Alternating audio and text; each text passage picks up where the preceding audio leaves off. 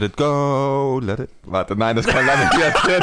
Ich weißt, dass das der Anfang der Episode ist. Scheiße, ich war zu lange nicht da. Und damit herzlich willkommen zu Planet Film Geek, dem Podcast für alle Filmgeeks und die, die es werden wollen. Ich bin der Johannes und der Idiot, der schon wieder vergessen hat, wie das Ganze hier läuft, ist Colin. Ich kündige gleich wieder. Ich habe vergessen, dass alles, was ich vor Aufnahmebeginn hier sage, gegen mich verwendet wird vor Gericht oder in diesem Podcast. Hallo. Oder ich hoffe, ihr habt meine chaotischen, nicht informativen Beiträge hier vermisst. Ah, ja, zutiefst vermisst das Das Ganze. freut mich, das freut mich. Max, Max ist leider nicht so chaotisch wie du. Einspruch.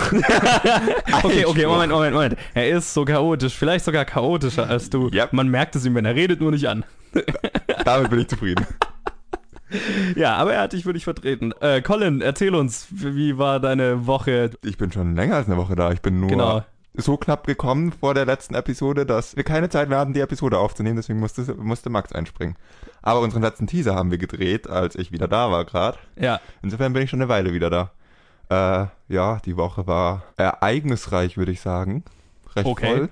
Aber ich habe alle Filme gesehen, die ich sehen musste und einige mehr. Ich habe wow. fünf Filme gesehen. What the fuck? Ja, ich bin am Dienstag wiedergekommen und am Mittwoch habe ich Baby Driver gesehen, direkt danach Dunkirk und direkt danach Planet der Affen. Was Das ein geiles Triple Feature. ja, man kann sich überhaupt nicht beschweren. Nice. Also hast du quasi zwei der besten Filmwochen, die du dieses Jahr verpasst hast, in einem Tag nachgeholt. Sozusagen. Ich glaube, es ist gut, dass ich nicht da war, als ihr über Dunkirk geredet habt, weil sonst hätten wir hier sämtliche Nolan-Fanboys eventuell ein bisschen verloren, die uns zuhören. Wieso? Fandest du ihn total furchtbar oder was? Nein, das nicht, aber ich fand ihn, also ich fand ihn, er war definitiv der schlechteste Film an dem Tag und wenn das der schlechteste Film am Tag ist, kann man sich überhaupt nicht beschweren. Das ist wohl richtig. Aber ich fand ihn dann doch etwas äh, mittelmäßig. Okay, okay, kann ich Ich glaube, ich gehöre zu einem der wenigen Leute, die ihn mittelmäßig finden und nicht total gut oder total scheiße. Ja, die meisten, es ist die meisten sind in einem Extrem, das ist Ja. richtig. Aber ja, kann, aber wir haben auch darüber gequatscht Ja. in der Episode, die du natürlich nicht gehört hast, aber Ja, sorry, ich war meistens mit gerade genug Internet unterwegs, um mal hier wieder reinzulabern, aber gehört habe ich es nicht. Ja, Ja. und ja, ich möchte nicht lange über die Filme reden, die habt ihr schon ausführlich besprochen, außer Fuck ist Baby Driver geil. yes. Ja, wie war deine Woche? Ich habe nichts gesehen, außer, also ich hab, war die ganze Woche so krass beschäftigt, dass ich echt nichts gesehen habe. Nicht mal Serien, nicht mal irgendwas. Es war äh, ein bisschen traurig, hatte schon richtig Entzugserscheinungen, bis ich es dann gestern endlich geschafft habe, einen Film unterzubringen. Und da habe ich mir The Girl with All the Gifts angeschaut. Äh, einen Film, den ich schon lange, lange, lange sehen wollte. Äh, so ein Indie, ein britischer Indie-Horror-Drama eigentlich. Einer der innovativsten Zombie-Filme, die ich seit langem gesehen habe. Was ein geiler Film. Wann Ähm, kam der nochmal raus? Der war- ist gar nicht so alt, oder? der ist nicht so alt, ein, zwei Jahre maximal. Ja, ich habe den Trailer noch irgendwie im Kopf, aber ich habe ihn nie gesehen. Ja, der war sehr, sehr geil. Nee, aber das war alles, was ich gesehen habe. Und dann habe ich noch so zwei Trailer gesehen. Ich weiß nicht, da hast du wahrscheinlich wieder nichts äh, angeschaut. Äh, Mother, also äh, Darren Aronofskys Mother, hat den ersten richtigen Trailer bekommen. Ich habe, nee, ich habe keine Trailer gesehen. Ich habe die Zeit im Kino verbracht, wo auch Trailer liefen, aber nicht so ich die wollte ganz gerade sagen, der hätte theoretisch laufen können. Ich weiß nicht, Nee, ich habe den Teaser habe ich im Kino schon mal gesehen. Irgendwie laufen die ganz aktuellsten Trailer selten im Kino, habe ich das Gefühl. Okay, ja, nicht in den Kinos, in denen Ja. wir meistens unterwegs sind. Äh, ja, der, der erste Trailer schaut fucking gut aus. Es hat so ein bisschen Rosemary's Baby Anklang. Und ja, ich bin wahnsinnig gespannt auf den Film. Schaut creepy as fuck aus. Und dann, das war ein Trailer für einen Film, wo ich nicht wusste, dass es diese Art von Film noch gibt. Nämlich so eine, naja, politische Screwball-Comedy. The Death of Stalin hat einen Trailer bekommen. Ich wusste von dem Film überhaupt nichts, bis ich den Trailer gesehen habe. Oh mein Gott, schaut das lustig aus. Also es handelt irgendwie über den, naja, die- das Chaos in der Sowjetunion, nachdem Stalin gestorben war. So. Und die ganze Sowjetunion in so ein kleines Chaos gestürzt hat. Und wird halt sehr, sehr lustig auf, aufgenommen. Okay, das klingt nach was überhaupt nicht Witzigen. Was? Ja. Schwarzer Humor, oder? Äh, schwarzer Humor, ähm, politischer Humor. Ich Äh, sollte mir den Trailer bei Gelegenheit anschauen. ja, der, der würde dir gefallen. So Okay, ich mal bin sagen. gespannt. Bin gespannt. Ja, eine Sache habe ich natürlich wie immer gesehen. Äh, eine Sache, die ich nicht umgehen Lass kann. mich raten. Die neue Breaking Bad Episode. Sorry, Breaking Bad ist schon vorbei. Verdammt. Verdammt. Während Colin mit seinem äh, TV-Serienwissen ungefähr drei, vier Jahre hinterher ist, ähm, habe ich die neueste Folge Game of Thrones gesehen und deswegen gibt es jetzt Johannes Game of Thrones Minute. Ja, äh, nachdem wir letzte Woche wahrscheinlich eine der besten äh, Game of Thrones Episoden aller Zeiten hatten, enttäuscht es diese Woche nicht, aber äh, natürlich nach so einer gigantischen, wuchtigen Episode wie letzte Woche war Game of Thrones diese Woche wieder etwas langsamer. Wobei, äh, langsam ist vielleicht der falsche Ausdruck, etwas weniger actionreich. Wir hatten viel Dialog, wir hatten viele Charaktermomente, aber die Story an sich ist mit einem Rennwagen vorangetrieben worden. Also äh, Game of Thrones, sage ich ja immer wieder, äh, macht keine halben Sachen. Das wird inzwischen sehr, sehr schnell erzählt. Und dabei ist es sehr unterhaltsam zuzuschauen, wie Leute auf diesem Kontinent von einem Ort zum nächsten innerhalb von einer Szene springen können, ohne äh, dafür eigentlich Wochen auf dem Schiff unterwegs zu sein oder so. Was aber eigentlich nur bedeutet, dass halt die Macher inzwischen den ganzen Mittelteil halt rausschneiden und in einer Episode dann halt mal mehrere Tage oder Wochen erzählen können.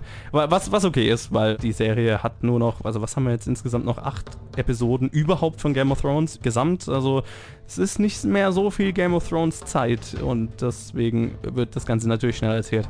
Und diese Episode war dann extrem dicht an Story und das hat mir äh, sehr, sehr gut gefallen. Ja, wir haben quasi alle, alle Storylines abgeklappert, die so aufgemacht wurden. Ich wüsste jetzt von keiner Storyline, die links liegen gelassen wurde.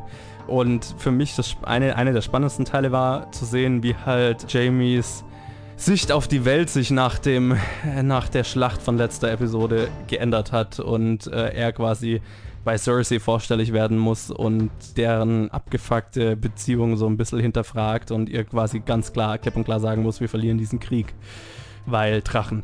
Und das war interessant zu sehen, vor allem der, deren Dynamik, wie sich das Ganze geändert hat. Und dann hatte Daenerys, fand ich so, auch eine, eine sehr interessante, also ein paar sehr interessante Momente dieser Episode, wo sie, naja, fragwürdige Entscheidungen getroffen hat und wo man definitiv hin und her gehen kann, wie man ihr Vorgehen findet. Also sie hat definitiv Anklänge von dem Mad King, von der, vor dem immer alle warnen. Also wenn sie Leute von ihrem Drachen bei lebendigem Leib verbrennen lässt. Ja, das sind äh, fragwürdige Entscheidungen. Andererseits hat sie auch auf äh, John gehört und so weiter und hat eben nicht Zivilisten in der Stadt angegriffen oder so, sondern halt einen Militärkonvoi und so. Es ist äh, interessant, ihren, ihren Werdegang zu beobachten und ähm, die, ihre Beziehung zu John äh, wächst. Äh, vor allem fand ich sehr interessant zu sehen, vor allem Drogon, ähm, der ja irgendwie John als gleich ebenbürtig oder zumindest äh, vertrauenswürdig auf Anhieb erkannt hat. Sehr interessant, weil äh, John ist ja bekanntermaßen auch ein Targaryen, deswegen coole Sache. Und ja, durch Dannys Entscheidung, Randall Tarley und seinen Sohn abzufackeln, ist jetzt offiziell, ich weiß nicht, ob es jemand aufgefallen ist, Sam der letzte Erbe des Haus Tarley, der aber ganz andere Dinge zu tun hat. Also alles linkt so ineinander, diese Episode und diese Staffel. Und ich finde es sehr unterhaltsam, wie jetzt plötzlich alle Storylines, die über Staffeln hinweg so verstreut waren, alle zusammenfinden und alles äh, ist irgendwie sehr, sehr dicht verwoben inzwischen. Also das ist ja fast schon eine Meisterleistung im Storytelling. Das ist wahnsinnig beeindruckend. Und dann hatten natürlich John und seine Leute oder na, John, Danny und alle zusammen eigentlich einen ziemlich beschissenen Plan, nämlich einen Zombie quasi von hinter der Mauer zu holen als Beweis dass die Armee der Untoten existiert, was irgendwie, ich weiß nicht, wie das funktionieren soll, aber wir haben dann so ein Magnificent Seven im Eis, was mich sehr gespannt auf nächste Episode macht. Uh, ja, also viele coole Storystränge, die diese Episode weitergeführt wurden. Eine ruhigere Episode, eine Verschnaufspause nach dem Geballer von letzter Woche. Coole Sache, bin gespannt auf nächste Woche.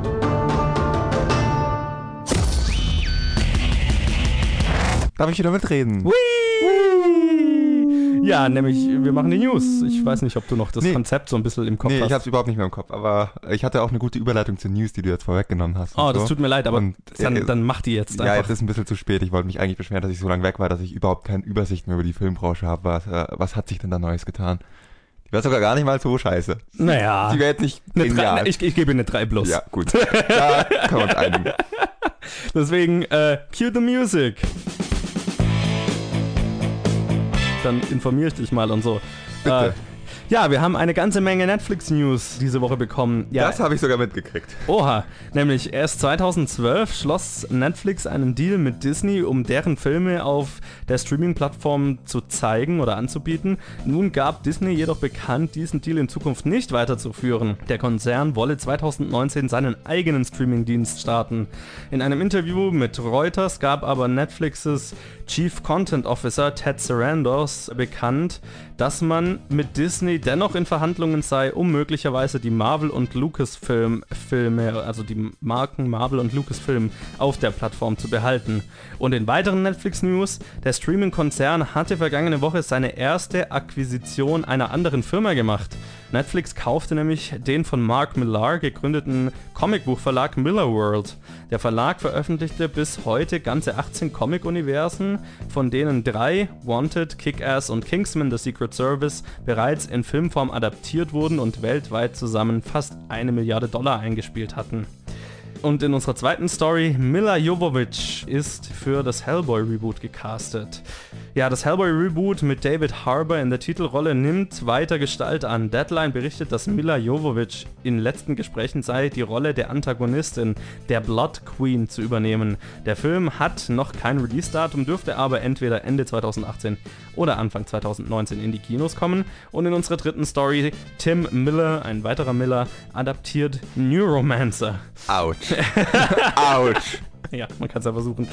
Ja, obwohl Tim Miller das Deadpool-Sequel verließ, scheint es seiner Karriere bei weitem nicht schlecht zu gehen. Äh, Deadline gab nun ein weiteres Projekt auf seiner Liste bekannt, eine Adaption des Sci-Fi-Romans Neuromancer. Der Film wird aber noch ein wenig warten müssen, da das Terminator-Reboot wohl weiter oben auf Millers Liste stehen dürfte. Und in unserer letzten News-Story, Chris Pratts Cowboy Ninja Viking bekommt ein 2019er Release-Datum. Chris Pratt war schon länger als Hauptdarsteller für die Comic-Adaption von Cowboy Ninja Viking, der von den Deadpool-Autoren geschrieben wurde, bekannt. Nun berichtet der Hollywood Reporter, dass Universal den Film am 28. Juni 2019 in den USA in die Kinos bringen will. Die Geschichte dreht sich um einen Agenten mit multiplen Persönlichkeiten, einem Cowboy, einem Ninja und einem Wikinger.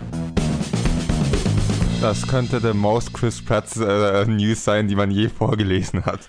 Allein diese Schlagzeile. Oder diese Überschrift. Cowboy Ninja Viking bekommt 2019er Release und man denkt sich erstmal, was zur Hölle? Und dann kommt der Name Chris Pratt und plötzlich ergibt alles Sinn. Schon ein wenig, ne? Ja, ich hatte jetzt auch von Cowboy Ninja Viking, hatte ich nicht auf dem Schirm und habe gelesen, ach Gott, was ist denn das schon wieder? Und dann kam Chris Pratt, genauso ging es, ah ja, okay, ich verstehe, in welche Richtung das geht. Ja gut, dann hat sich das erübrigt. Ich wollte dich fragen, ob du von dem Comic schon mal gehört hast. Nein. Hast, äh, ich, ich hätte ja jetzt nicht wenig Bock, den mal zu lesen, weil das klingt nach einer absolut durchgeknallten Idee. Nein, ich habe von diesem äh, Comic nicht gehört, aber den zu lesen könnte echt witzig werden. Ja. Ja, ich mag absurde Sachen. So, was gibt's noch zu sagen? Gut, äh, Netflix. Scheiße für Netflix. Das ist dann scheiße. Vor allem, wenn sie es nicht schaffen, Lucasfilm und Marvel zu behalten. Ja, ja, doof, aber auf der anderen Seite, Netflix hat ja schon seit Jahren diese Philosophie von möglichst viel Icon-Content. Also ich glaube jetzt nicht, dass es Netflix wirklich schaden wird. Oh, doch. Also, ob sie es verkraften können oder nicht, das wage ich nicht irgendwie. Ich, ich, weil ich weiß ehrlich gesagt nicht, wie, viel, wie viele Leute ihr Netflix-Abo kündigen, nur weil sie nicht mehr Cinderella anschauen können. Ja, ich glaube, das ist nicht das Problem. Ich glaube, das Problem ist, wenn Lucasfilm und Marvel rausfällt. Äh, Das wäre das größere Problem, Das- weil das sind das natürlich, äh, das sind natürlich große Publikumsmagneten. Also, Ähm, aber das macht Sinn, dass sie da weiter verhandeln Ja. und könnte ich mir tatsächlich auch vorstellen, dass das irgendwie erfolgreich verläuft. ja, wenn nicht, haben sie ein richtiges Problem. Ich, ich glaube nicht, dass sie ein Problem haben. Ich glaube, dass es sich natürlich bemerkbar machen würde, aber ich glaube nicht, dass es Netflix langfristig schaden wird, weil das Netflix-Modell inzwischen einfach ein anderes ist äh, und Netflix zu, zu groß ist einfach, als dass es sich groß auswirken kann. Also was ich viel dämlicher finde, ist, dass Disney seinen eigenen Streaming-Dienst starten will. Ich meine, ich verstehe warum, weil genug Content hat Disney. Mit dem Disney-Content allein kann man auf jeden Fall einen Streaming-Dienst füttern. Aber das ist ein Trend, der mir gar nicht gefällt, weil immer mehr zumindest in den USA, immer mehr Fernsehsender, immer mehr Anbieter von Content ihre eigene kleine Streaming-Plattform machen, die dann wieder so 4, 5, 6 Euro kostet, sodass man am Ende nicht mehr diesen Vorteil hat, dass man halt eine Plattform hat, auf der man quasi alles schaut oder vielleicht zwei, sondern dann irgendwie 20 abonnieren muss, wenn man irgendwie umfangreich Content anschauen will. Und dann ist es halt teurer, als wenn du dir Kabel ins Haus legen lässt oder was weiß ich. Und deswegen bin ich gerade auch richtig froh, dass ich nicht, trotz Netflix und allen Streamingdiensten nicht vernachlässigt habe, meine Filmsammlung nicht vernachlässigt habe. das ist richtig, Und- das habe ich mir dann auch gedacht. Ja. Ich habe die wichtigen Disney-Filme, habe ich alle auf Blu-ray. Ja, also- Mir ist es wurscht. ich bin auch in der Position zu sagen, scheiß auf Netflix. das Ich ist auch tatsächlich nichts, was Ja. ich bisher auf Netflix geschaut habe. Also. Ja. Aber ich bin einfach unabhängig von den Streamingdiensten und das gefällt mir sehr gut gerade. Vor allem mit solchen, mit diesem Trend, der äh, sich da erkennen lässt. Ich meine, wenn Disney das erfolgreich macht, gut, Disney sind die Größten, die machen wahrscheinlich am erfolgreichsten, Also aber bei Disney kann es funktionieren. Es, Aber wenn das mir wirklich- gefällt halt der Trend nicht. ja, wenn es wirklich sich so durchzieht, dass dann irgendwann jedes Studio seine eigenen hat, dann Ich meine, hier ist es ja auch so ein bisschen so. Ich habe jetzt gerade ein Sky-Abo für Game of Thrones. Aber ich meine, man könnte, also Game of Thrones kann man auch auf Amazon einen Wollte Tag später schauen. sagen. Aber einen Tag später. Oh mein Gott. Dann wäre es jetzt nicht in dieser Aufnahme. Oh mein Gott. Aber ja, das ist genau das Ding. In Deutschland haben wir es noch nicht so, weil in Deutschland der Ja. Markt tatsächlich noch ein bisschen dominierter ist von. Äh, Also ich glaube jetzt auch nicht, dass ARD und ZDF irgendwann demnächst ihren Streaming-Dienst aufmachen. und ich glaube, Pro7 gehör, gehört Pro7 nicht eh Maxdome.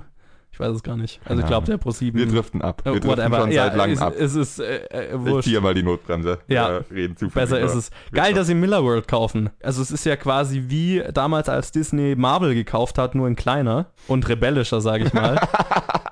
naja, ist, ist ja so, weil Ja, ja, die die haben halt damit wahnsinnig viele Charaktere und, und wahnsinnig viele Möglichkeiten, ihr eigene Franchises draus zu machen. Und das ist cool, das ist spannend, finde ich, weil Netflix ist mit einer der spannendsten Content Creators, wie wäre es denn auf Deutsch? Äh, Es kommen eventuell gute Sachen dabei raus, um das Ja. willst du damit sagen. also die- Wanted war jetzt nicht so das Geilste, aber war ja auch keine Netflix-Produktion. Also Netflix traut sich halt mehr und Ja, das genau. ist für, Das für die ganzen Miller-IPs halt interessant. Also ich kenne jetzt tatsächlich das Miller World, äh, darauf wollte ich hinaus, ich kann die Miller World Universen nicht so gut. Ich habe äh, Wanted und Kick-Ass und Kingsman jeweils nur als Film gesehen. Ja, geht mir genauso. Und ich könnte jetzt nicht sagen, was da noch dazu gehört oder Ja. was wir noch haben.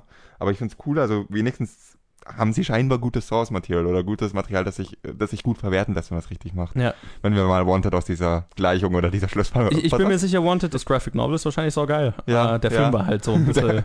ich glaube auch. Aber glaube wer, auch. wer weiß, vielleicht macht Netflix eine geile Wanted-Serie. Könnte ich mir ja vorstellen. Wenn Netflix was anfasst, bin ich de definitiv im Vergleich zu anderen Herstellern immer erstmal positiver gestimmt, weil Netflix halt wahnsinnig viel kreativen Freiraum ihren, ihren Machern gibt. Ich ziehe jetzt trotzdem mal die Netflix-Notbremse. Ja, wir haben noch zwei andere Stories, die man ganz kurz abhaken kann. Hast du irgendwas mit Neuromancer am Hut? Kennst du das Buch? Nö. Ich auch nicht. Cool. Ja, das Tim, Tim Miller hat ungefähr 50 Projekte momentan. Der hat auch den Sonic the Hedgehog-Film, Terminator Reboot, keine Ahnung. Aus diesen drei Filmen möchte ich Sonic the Hedgehog sehen. Ich habe das Gefühl, äh, Gefühl, Terminator könnte ein bisschen äh, früher drankommen. Aber ja, aber Mai, ich möchte nicht noch einen Terminator sehen, ich möchte keinen Terminator-Reboot, aber das kann natürlich hier wahrscheinlich jeder denken, der so ein bisschen öfters die Episoden hört, Ja, kann sich meine Meinung zu Terminator-Reboots denken, die muss ich nicht ausführen. Ja, und Hellboy-Reboot verhält sich bei mir ähnlich, aber cool. Ich glaube, die Rolle passt. erstens das. Ich bin ein riesiger Fan der ersten zwei Hellboy-Filme. Die waren auch so ein bisschen meine Kindheit. War natürlich Guillermo del Toro, der hat jetzt mit dem neuen nichts zu tun, aber es soll ja eine härtere Variante sein, also eine R-rated, also ab 16 oder 18 Variante.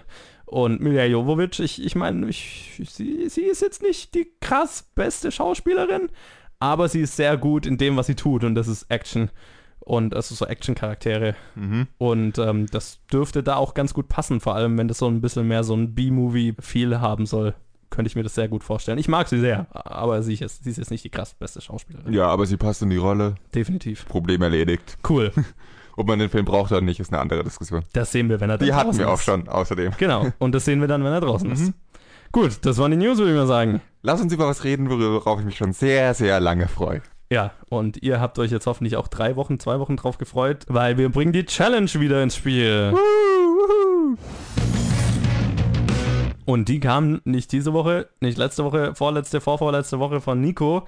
Sorry, Nico, dass du so lange warten musstest. Tja, wir hätten Ich bin schuld. An ankündigen müssen, aber äh, es war der Film Seven Psychos oder Seven Psychopaths im Original unter der Regie von Martin McDonough, der mir nicht so auf dem Schirm war, aber der so ein bisschen ein Indie-Liebling ist sozusagen. Oder der so mehrere so Kultfilme hat, nämlich zum Beispiel Brügge sehen und sterben. Das ist auch einer der Gründe, Gründe, warum ich mich so auf diesen Film gefreut habe. Ja, und dieses Jahr bringt er einen Film raus, oder wahrscheinlich kommt er bei uns Anfang nächstes Jahr raus. Ein Film, auf den ich mich sehr, sehr freue. Three Billboards Outside Ebbing, Missouri.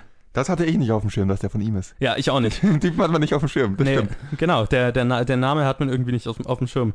Und ja, das ist auch so einer von seinen Kultfilmen mit Colin Farrell, Woody Harrelson, Sam Rockwell, Christopher Walken, Abby Cornish, Michael Pitt, Michael Stuhlbarg, Olga Kurilenko und vielen mehr. Und ähm, ja, der handelt von einem Drehbuchautor in Los Angeles, der in einen Konflikt mit einem Gangster verwickelt wird, nachdem seine Freunde den Hund des Gangsters entführen.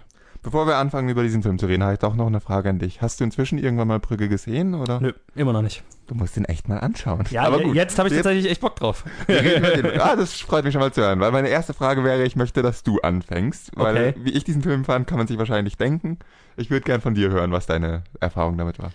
Mein, äh, mein erster Gedanke war, der Typ versucht sehr, sehr hart, äh, Quentin Tarantino zu sein Oh. und, und Pulp Fiction zu machen, weil der Film hat mich sehr, sehr stark an, an das Pulp Fiction Feeling, Feeling erinnert. Auch so von, von Geschichten, die erstmal unzusammenhängend sind, aber irgendwie zusammenfinden, Charakteren, die auf den ersten Blick nichts miteinander zu tun haben und so. Der, der ganze Ton ist sehr, sehr Tarantino-esque. Also das habe ich auch dann öfters im Internet gelesen, wo Leute dann geschrieben haben, ja, einer der Filme, die in, diesem, in dieser Welle nach Pulp Fiction kamen, die tatsächlich es geschafft haben, das ein ähnliches Feeling und also das Feeling und den Ton erfolgreich umzusetzen. Der Welle nach Pulp Fiction, wann kam der nochmal raus? Der kam doch erst vor recht kurzem raus. Ja, ja, klar. Ich, aber ich meine, so die Okay. na, nach Pulp Fiction Ja. gab es halt viele Indie-Regisseure, die so die Quentin Tarantino sein wollten. Okay. Und die meisten sind nicht Ja. besonders gut. Und das ist halt eine Version, die tatsächlich funktioniert und gut ist und unterhaltsam ist. Und ich fand den Film sehr unterhaltsam. Also absolut. Ich finde es wirklich, also ich finde es eine wirklich interessante Wahrnehmung. Ich habe das komplett ganz anders wahrgenommen. Okay. Aber ich verstehe es sofort, vor allem auf die erste Hälfte des Films bezogen. Ja. Und äh, auch das Ende, komm schon. ja, auch, auch beim Ende wieder, ja, aber vor allem am Anfang. Vor allem die Eröffnungssequenz. Ja, auch. Und ich hatte das einfach nie so auf dem Schirm, weil ich mich oft an In Brügge erinnert gefühlt habe mit vielen Sachen. Mit Okay, den- macht wahrscheinlich Sinn. Ja. Und Brügge hat einen sehr anderen Ton. Was die alle gemeinsam haben, ist, dass die Colin Farrell? Nee. Nee, aber was sie alle gemeinsam haben, jetzt Pulp Fiction, Seven Sarkos und Brügge, ist, dass sie einfach äh, Filme sind, die so gut sind, weil die Dialoge so geil sind. Mhm. Und das ist aber die einzige Ähnlichkeit zwischen Brügge und Pulp Fiction, die ich empfunden habe. Und Ja. der Film hat mich immer mehr an Brügge erinnert. Okay, gut, man muss dazu sagen, alle drei sind dezent gewalttätig, aber ja. auch das ist, so vom Stil hat mich Brügge mit Pulp Fiction über, hatte ich nie eine Verbindung. Deswegen bin ich, hatte ich einfach ganz anderen Blickwissen, dass es derselbe Typ ist. Und weil da auch einige Referenzen dran sind, vor allem in Colin Farrells Charakter sind an Br- Brügge eingebaut sind, war ich immer voll an den anderen Film erinnert und überhaupt habe Pulp Fiction nicht mal ansatzweise in Verbindung damit gebracht. Ich Okay. verstehe aber jetzt, was du meinst. Aber jetzt reden wir weiter. Wie fandest du den Film sonst?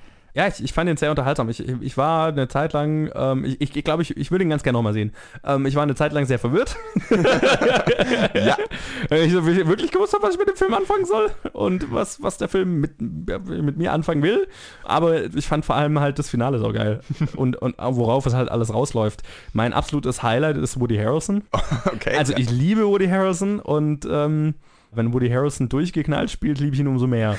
Also äh, das fand ich sehr geil. Und Colin Farrell ist irgendwie sehr gut darin, Charaktere zu spielen, die in irgendwas reingezogen werden, mit dem sie eigentlich nichts zu tun haben wollen. auch das macht er in diesem, mit diesem Regisseur zusammen sehr gerne. Ich muss Brücke mal sehen, aber genau. Und äh, da- den fand ich auch sehr gut. Und auch, ich, ich liebe auch Christopher Walken. Christopher Walken finde ich immer sehr lustig, weil der hat so eine sehr, so eine ganz bestimmte Art zu sprechen. Ich finde, Christopher Walken ist sehr leicht nachzumachen, einfach weil er so eine bestimmte Art zu reden hat. Äh, Ich äh, würde mir auch nie einen Christopher Walken-Film auf Deutsch anschauen, weil da geht dieses gesamte Christopher Walken-Flair sofort verloren. Und das ist einer von diesen Schauspielern, die so ein ganz eigenes Flair haben. Und das liebe ich.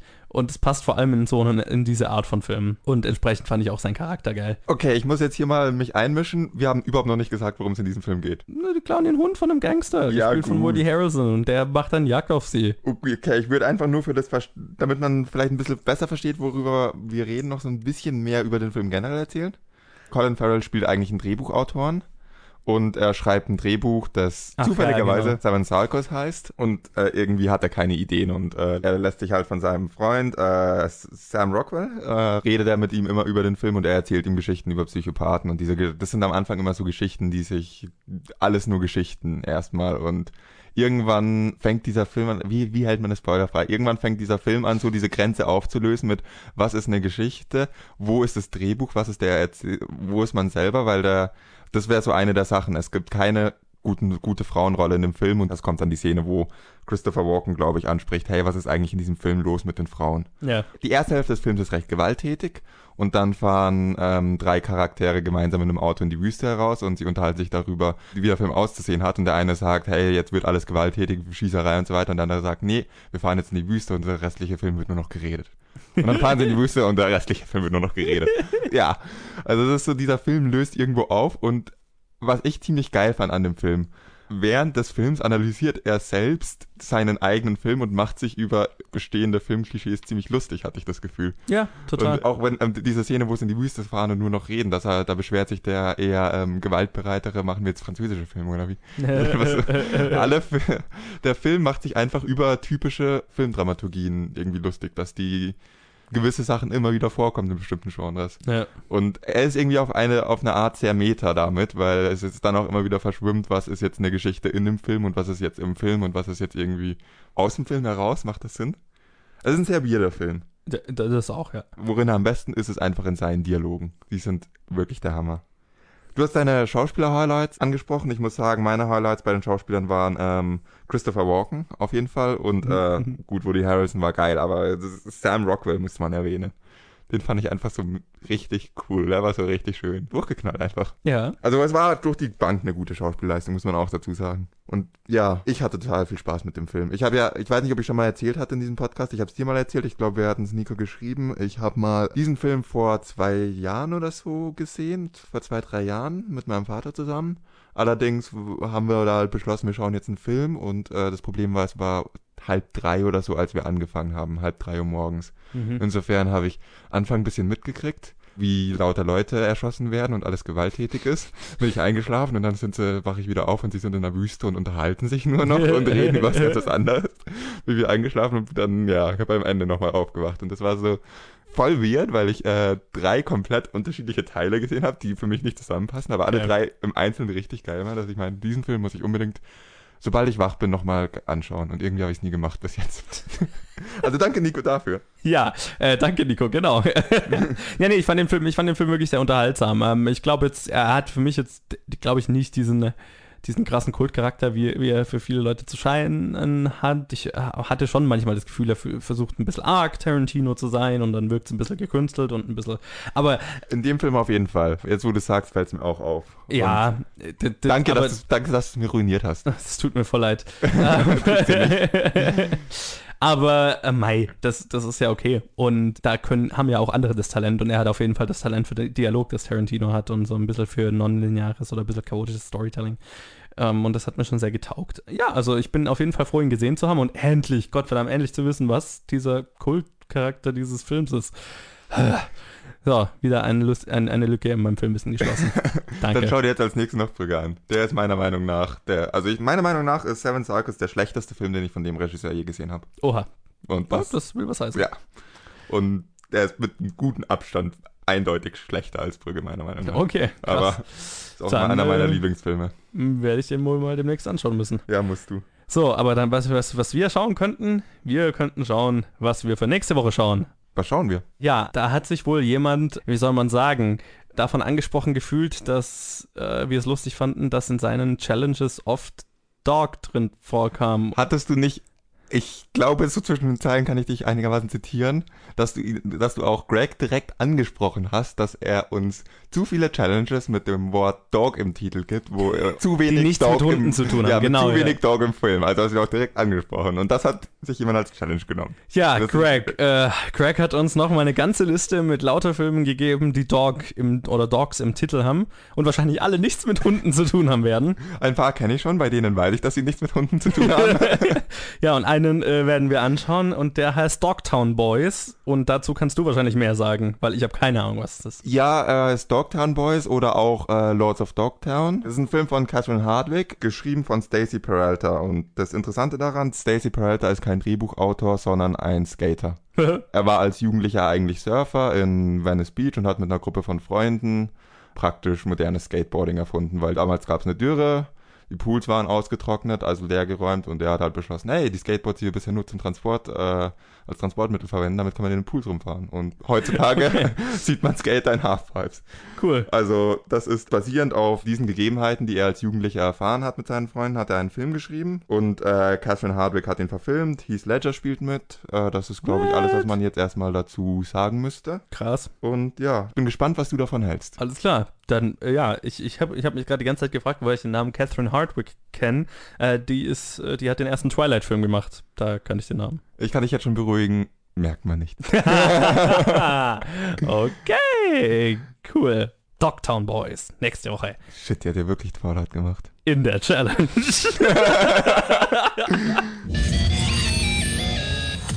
Gut, aber dann lass uns doch mal zu, mit dem Hauptsegment dieses Podcasts weitermachen, mit dem Kino der Woche. Wo Ach ja, wir, darum geht es ja eigentlich. Kinofilme, ah, Filme und ja so. Äh, oh man, da habe ich ja schon gar keinen Bock drauf.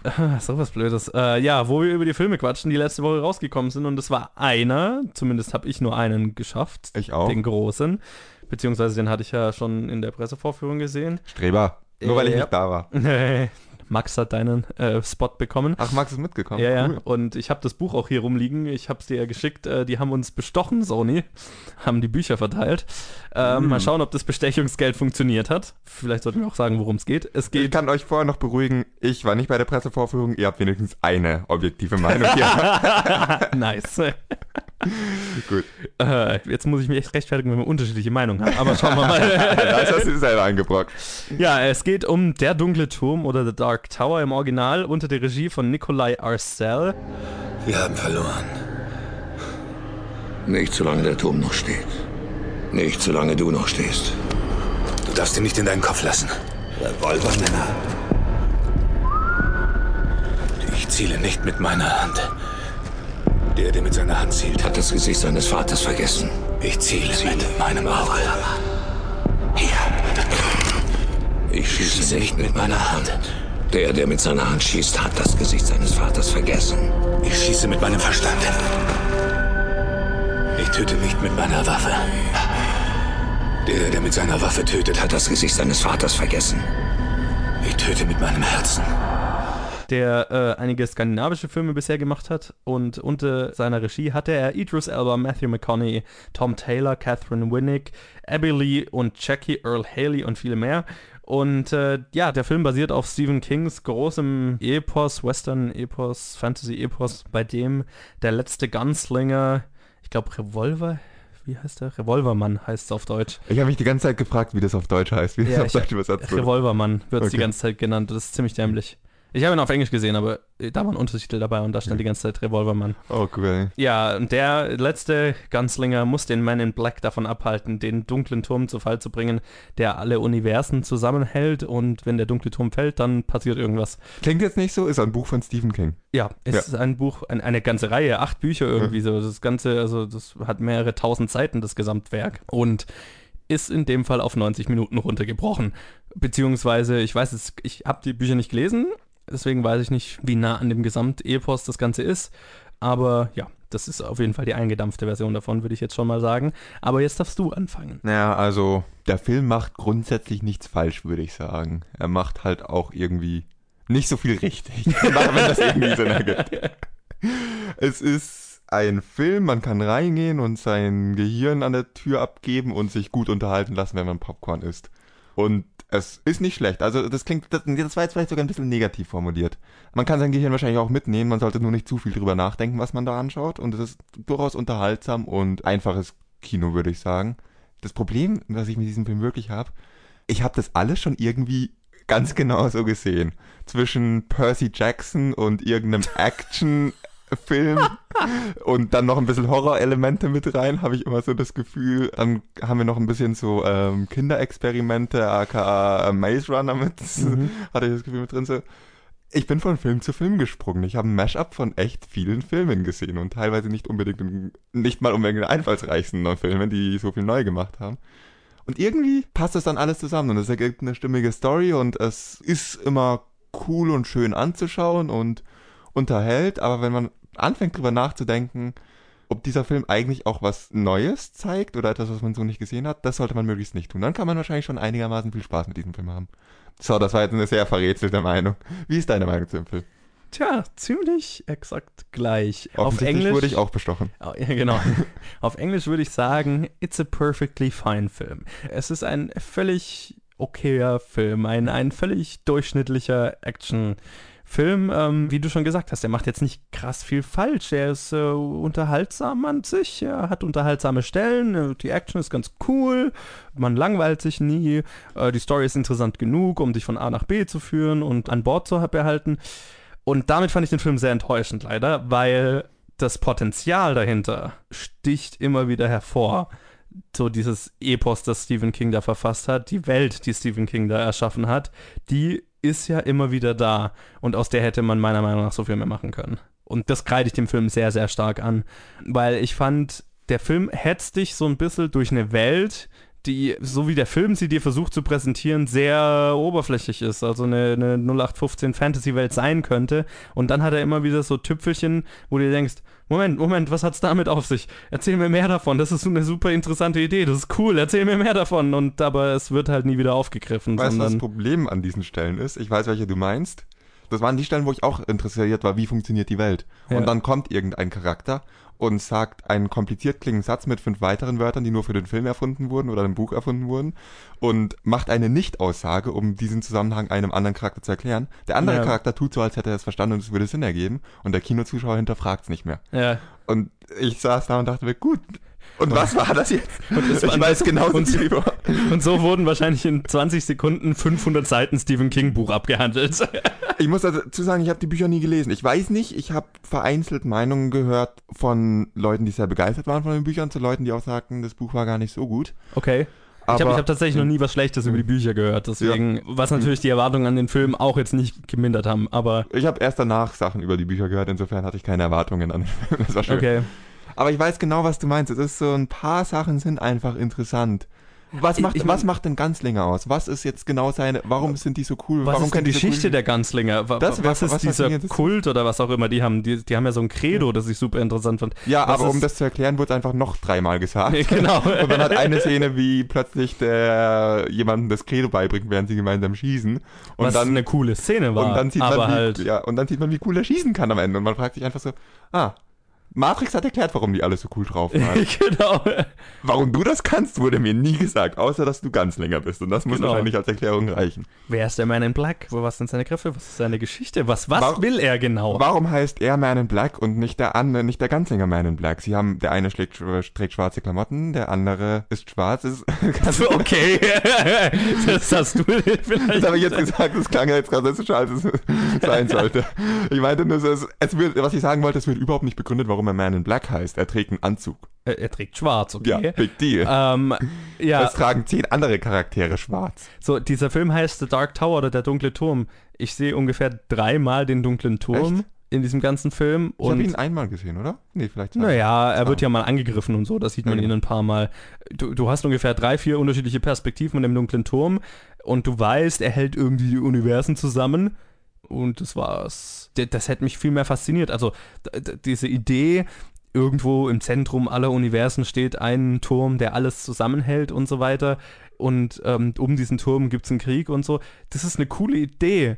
Aber halt in diesem Film wird der Turm auf den Skybeam aus Suicide Squad reduziert. Das ist gut beschrieben. Das ist sehr gut beschrieben. Also es ist halt so, ja, es ist ein großes Objekt, das in den Himmel ragt und Fertig. Und ach ja, ein Skybeam wird öfters auf ihn abgeschossen. ja, genau, das auch noch. Es kommen Energiestrahlen damit Aus Kindern. aus Kindern. Ja. Ähm, Also es ist alles sehr merkwürdig. es, ist, es fühlt sich halt alles an wie die absolut auf das absolut minimalste abgespeckte Version von was Größerem. Mhm. Mhm. Und das hat mich so ein bisschen enttäuscht.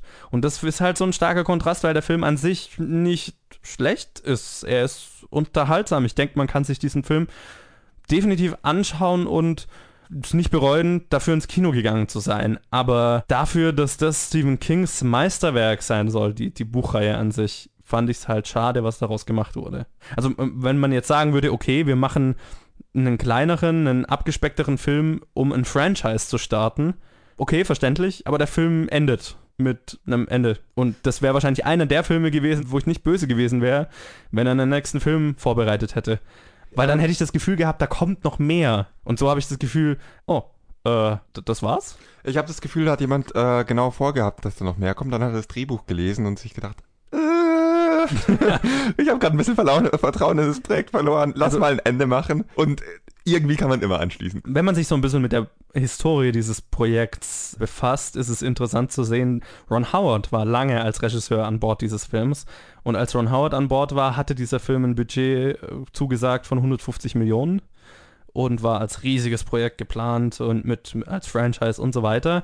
Und dann ist Ron Howard irgendwie ausgestiegen, dann ist das Projekt ein bisschen auf Eis gelegt worden und jetzt hat halt irgendwann Nicolas Arcel bekommen mit einem Budget von was, 60 Millionen, glaube ich. Und ich hatte halt so ein bisschen das Gefühl, dieser Film wurde halt gemacht, damit die Rechte nicht verloren gehen und damit man halt was gemacht hat. Aber ohne Liebe, ohne, ohne Leidenschaft, Ja. ohne, ohne dass man sich jetzt bemüht, was wirklich Innovatives zu machen. Und das fand ich halt sehr schade. Ja. Weißt du, was mich jetzt richtig interessieren würde? würde? Hm? Was Stephen King davon hält. Weil der ist ja durchaus einer, der die, die Verfilmungen von seinen Büchern gerne mal kritisiert. Stephen King hat den Film natürlich beworben und da gibt es einen fetten Grund dafür, den fetten Mhm. Check, den er dafür von, von Sony bekommt. Der wird nicht einen Film äh, in Dreck ziehen, äh, an dem er selber gerade noch verdient. In zehn Jahren können wir vielleicht hören, was Stephen Ja. King wirklich von dem Film hält. Weil ich meine, er ist ja dann schon irgendwann, wenn, er- wenn er davon nichts mehr zu gewinnen hat, dann ist er, ist er, ist er ja nicht gerade äh, zimperlich, was Kritik an, sein, an den Verfilmungen seiner Werke geht. Man möchte einfach nur erwähnen, äh, was war es? The Shining? The Er Shining hat er total in Dreck gezogen. Er hat Kubrick beschuldigt, sein Buch ruiniert zu haben. Und wenn man das? Buch gelesen hat, weiß man warum. Der Film hat nicht so viel mit dem Buch zu tun. ich, möchte, ich möchte mir nicht anmaßen, die Kritik von Stephen King als gerechtfertigt oder ungerechtfertigt ähm, einzustufen, vor allem da, da ich das Buch mal wieder nicht gelesen habe. Aber ich würd, mich würde einfach interessieren, was er von, wirklich von diesem Film erzählt, weil ich glaube, da ist halt nicht viel von seinem Buch vorhanden, plus ist es nicht mal gut. Ja, ich, ich kann mir nicht vorstellen, dass er wirklich zufrieden mit dem war, was, was aus seinem Werk gemacht wurde. Vor allem, wenn er immer wieder gesagt hat, dass das, das ist sein liebstes Werk, Ja. das ist sein, sein Herr der Ringe, das ist sein großes Epos, das ist sein Meisterwerk. Ja, wenn er tot wäre, würde er sich jetzt wahrscheinlich im Grab umdrehen. Ja. Gott, ich bin viel zu makaber gerade in diesem Review. Bitte verzeiht es mir, bitte verzeiht es mir. Eigentlich bin ich nett und politisch korrekt und... Gelegentlich. Meistens. Oh Gott, man sollte kein Mikrofon vor mich stellen, da kommt nur Schwachsinn bei raus. Das Habt ihr mich vermisst? äh. Es ist einer der Blockbuster dieses Sommers, die wahrscheinlich noch zu den besseren gehören, einfach weil der Sommer sehr, sehr, sehr viele schlechte Blockbuster hatte. oh ja, man kann ihn sich wenigstens anschauen, ohne dass man total verzweifelt werden Genau, also es, ist mehr als ist, es ist kein furchtbarer Film. Aber mit dem Potenzial, das man immer wieder erkennen kann, ist er halt leider echt enttäuschend.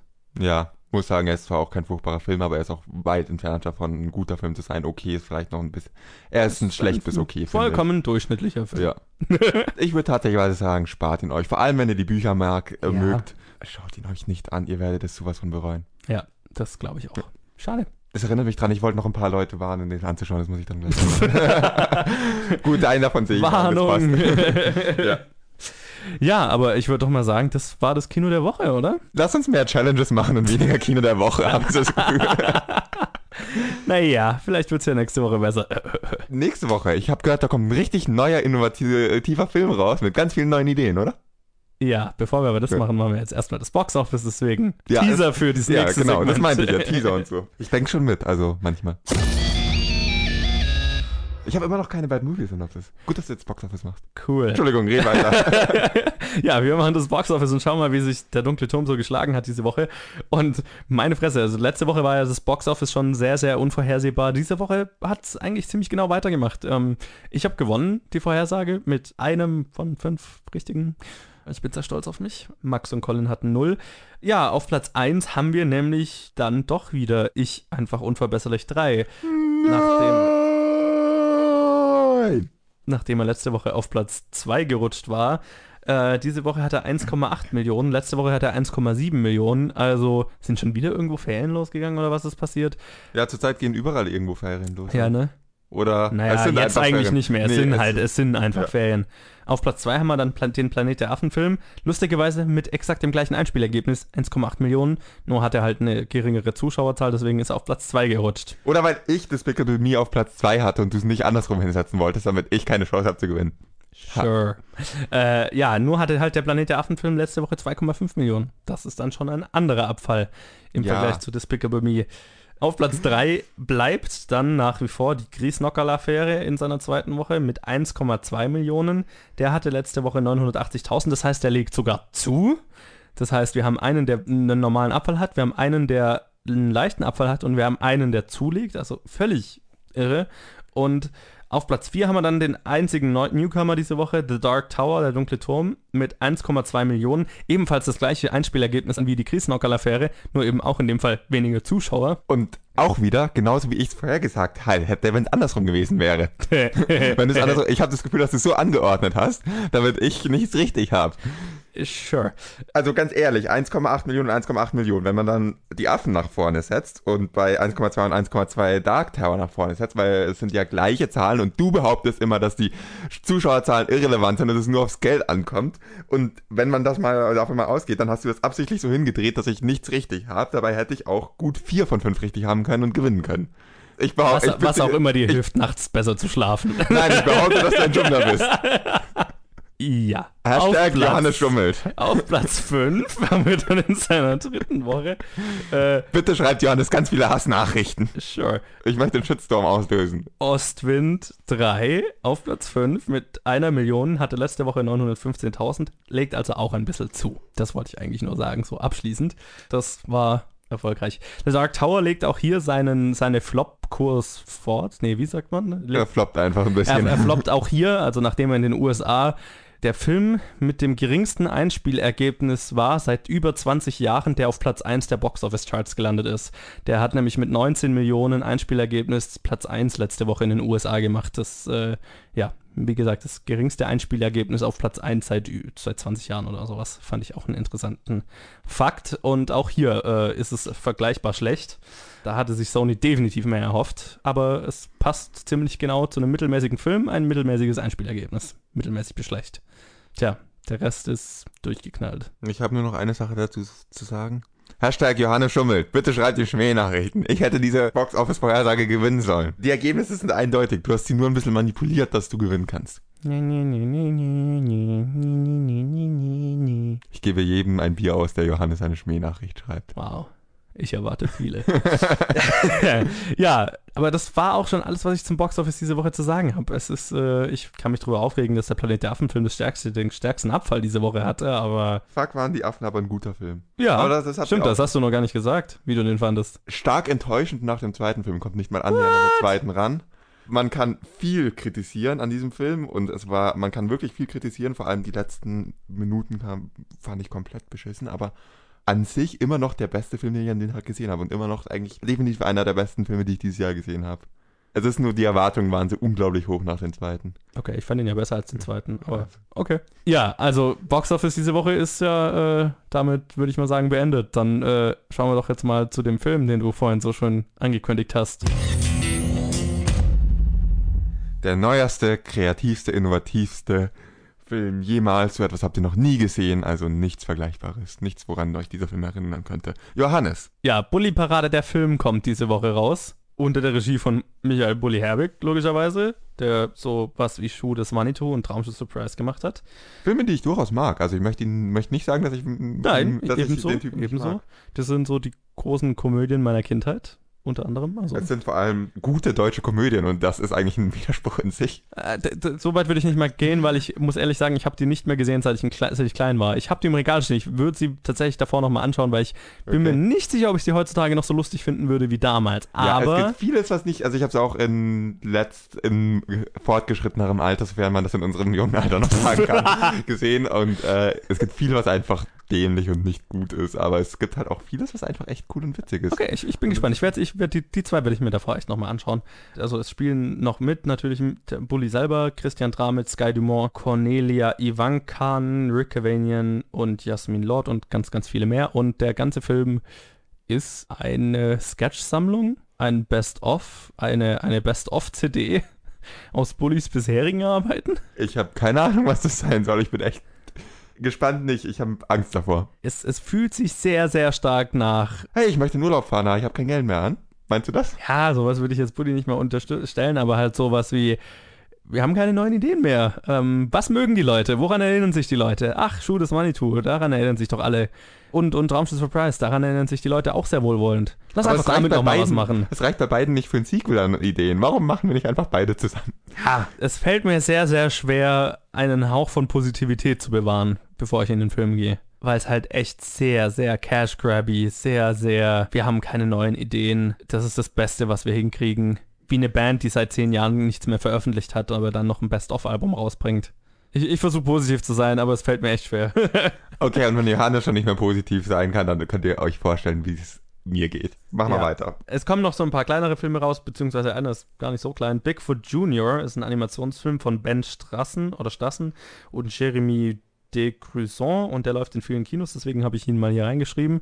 Ein Kinderfilm, äh, es schaut krass furchtbar aus vom Trailer, aber äh, er ist ein deutscher Animationsfilm, also hm, vielleicht macht er ein bisschen Geld. Dann kommt raus The Promise, die Erinnerung bleibt, von Terry George mit Oscar Isaac und Christian Bale. Das wegen gerade wegen den zwei Schauspielern, das klingt schon interessant. Keine Ahnung, um was es geht, hab den Trailer nicht gesehen, aber das würde ich mir tatsächlich anschauen.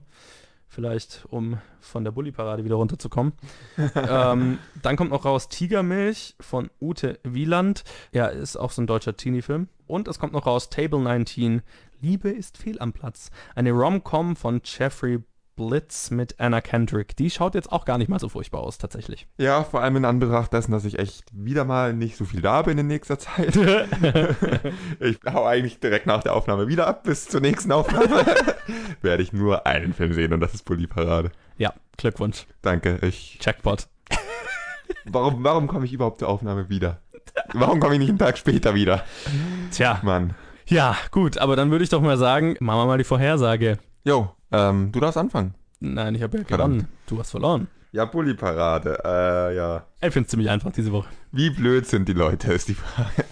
Bully Parade auf Platz 1. Ich einfach unverbesserlich, wird auf Platz 2 bleiben. Griesnockerl-Affäre bleibt auf Platz 3. War for the Planets of the Ape auf Platz 4 und ähm, Ostwind 3 Aufbruch nach Ora auf Platz 5. Alles klar. Ja, die Bully-Parade landet auf Platz 1. Der hat, das hat Womit wir die Frage, wie blöd sind Leute, beantwortet hätten. es ist halt, wie ich gesagt habe, die, die Überlegungen stellt sich ja ein, ein Filmverleih nicht umsonst. So nach dem Motto, hey, daran erinnern sich Leute. Wer South Park gesehen hat, das ist pure Memberberries. Und dann würde ich tatsächlich sagen, ich einfach unverbesserlich ist tatsächlich auf Platz 2, dann aber trotzdem Planet der Affen auf Platz 3, weil ich meine, selbst wenn der abfällt, hm, so stark schätze ich es jetzt mal nicht. Krise und Nockel-Affäre Affäre dann aber auf Platz 3, äh, auf Platz du? 4 und ja, ich stimme dir schon zu, Ostwind auf Platz 5, weil The Dark Tower startet schwach und wird wahrscheinlich auch nicht so krass stark weitergehen. Fing schwach an, wurde in der Mitte ein bisschen schlechter und hat richtig schwach. Oder so ähnlich. War doch mal irgendwas. Sure. Ich hab zu absurde Zitate manchmal. Wahrscheinlich. Entschuldigung. Ich hoffe aber, du hast jetzt etwas anderes. Nämlich eine Bad Movie Synopsis. Nein. Also so mehr oder weniger eine Idee, aber nicht ausformuliertes. Und irgendwie kriege ich die Formulierung nicht auf die Reihe. Dann erkläre ich doch mal das Spiel, solange Colin sich noch ein bisschen was überlegen kann. Ich hab's. Cool. äh, wir machen die Bad Movie Synopsis, unser Rausschmeißer-Segment. Für die, die es nicht kennen, ist ein Spiel, in dem einer dem anderen einen Film so schlecht wie möglich zusammenfassen muss und der hat dann drei Minuten Zeit, ihn zu erraten und darf dabei Ja-Nein-Fragen stellen. Gut, also die Zeit fängt an, wenn ich fertig bin mit der Synopsis. Ich musste gerade im Kopf nochmal drehen und wenden. Äh, ein kleiner, etwas anderer Junge wird von seiner Familie in, einer, in ein Internat voller Schrecken abgeschoben. Ist es ein Animationsfilm? Nein, Harry Potter. das war viel zu einfach. Verdammt, was ist los mit dir? Ich habe gerade mal auf Start gedrückt, habe ich vergessen auf Start gedrückt. Ich habe bei die drei Sekunden. Was, Offiziell 0 Sekunden. was ist los mit dir? Was ist los mit dir? Komm doch, das war einfach. Was ist los mit Ein dir? etwas anderer Junge in ein Internat voller Schrecken. Wie viele kleine Jungs werden in Internate Ja. gesteckt? Komm schon. Alte Klappe. Ich habe ich hab gerade äh, grad nach meiner Vorhersage rübergeschaut und eine Harry Potter Box hat mich angelächelt. Da musste ich irgendwas formulieren. Soll ich noch eine machen? Ah, ich, nee, ich glaube, das ist okay. Du das ich muss mich so ein bisschen drin sonnen gerade. Okay. Okay. Das war so untypisch von dir. Okay. In zwei Wochen wird's wieder eine Gescheide geben. Ich werde, ich werde dich in zwei Wochen vernichten. Ich werde etwas, du wirst dich so ärgern danach. Ich werde vorbereitet kommen. Ich werde mir tatsächlich mal was überlegen. Und ich werde dich vernichten. Du hast fünf Minuten Zeit und du wirst Wow, wow, Schlauch okay. stehen und nicht draufkommen. Fünf Minuten Zeit? Ja, ich wette, ich bin in zwei Wochen hier und hab das voll vergessen und dann muss dann wieder dem Ärmel ich ziehen. garantiere dir, in zwei Wochen hocken wir hier und ich sage, hey Colin, hast du eine Synopsis? Oh, Moment, ich überlege mir eine. Und dann, äh, Aber wie gesagt, ich komme vorbereitet und du wirst vernichtet werden und du wirst über fünf Minuten auf dem Schlauch stehen und du wirst einfach verzweifeln. ah, aber so lange soll ich mich in diesem Sieg. Lass den Podcast fertig machen. Tja, und nach diesem glorreichen Ende dieser wunderschönen Episode, Episode 60, ja fast schon wieder ein kleines Jubiläum, Nicht alles ist ein Jubiläum. Nee, nicht wirklich. Und jetzt weiß ich auch nicht mehr, wie ich den Satz weitermachen wollte. Aber ich sage einfach mal, ich hoffe, euch hat's gefallen und ihr hört nächste Woche wieder zu. Wenn es euch gefallen hat, dann lasst uns doch mal eine Bewertung da und eine Review, am besten auf iTunes oder auf allen anderen Plattformen, wo auch immer ihr uns hört. Dort kann man uns followen, liken, äh, reviewen, sagen, was euch gefällt, sagen, was ihr gerne anders oder besser haben wollt. Das könnt ihr dann auch tun auf Facebook und Twitter. Da könnt ihr uns erreichen, jeweils unter Planet Film Geek. Da könnt ihr uns auch zum Beispiel Challenge schreiben oder, keine Ahnung, wenn ihr Colin dabei helfen wollt, mir nächste Woche, übernächste Woche eine Bad Movie Synopsis zu stellen. Ähm, tja, genau. So, das, das war's jetzt, glaube ich, mit meinem Schlusssatz. Äh, lass beenden. Colin, tschüss. My name is Colin. Learn it well because it is the chilling sound of your doom.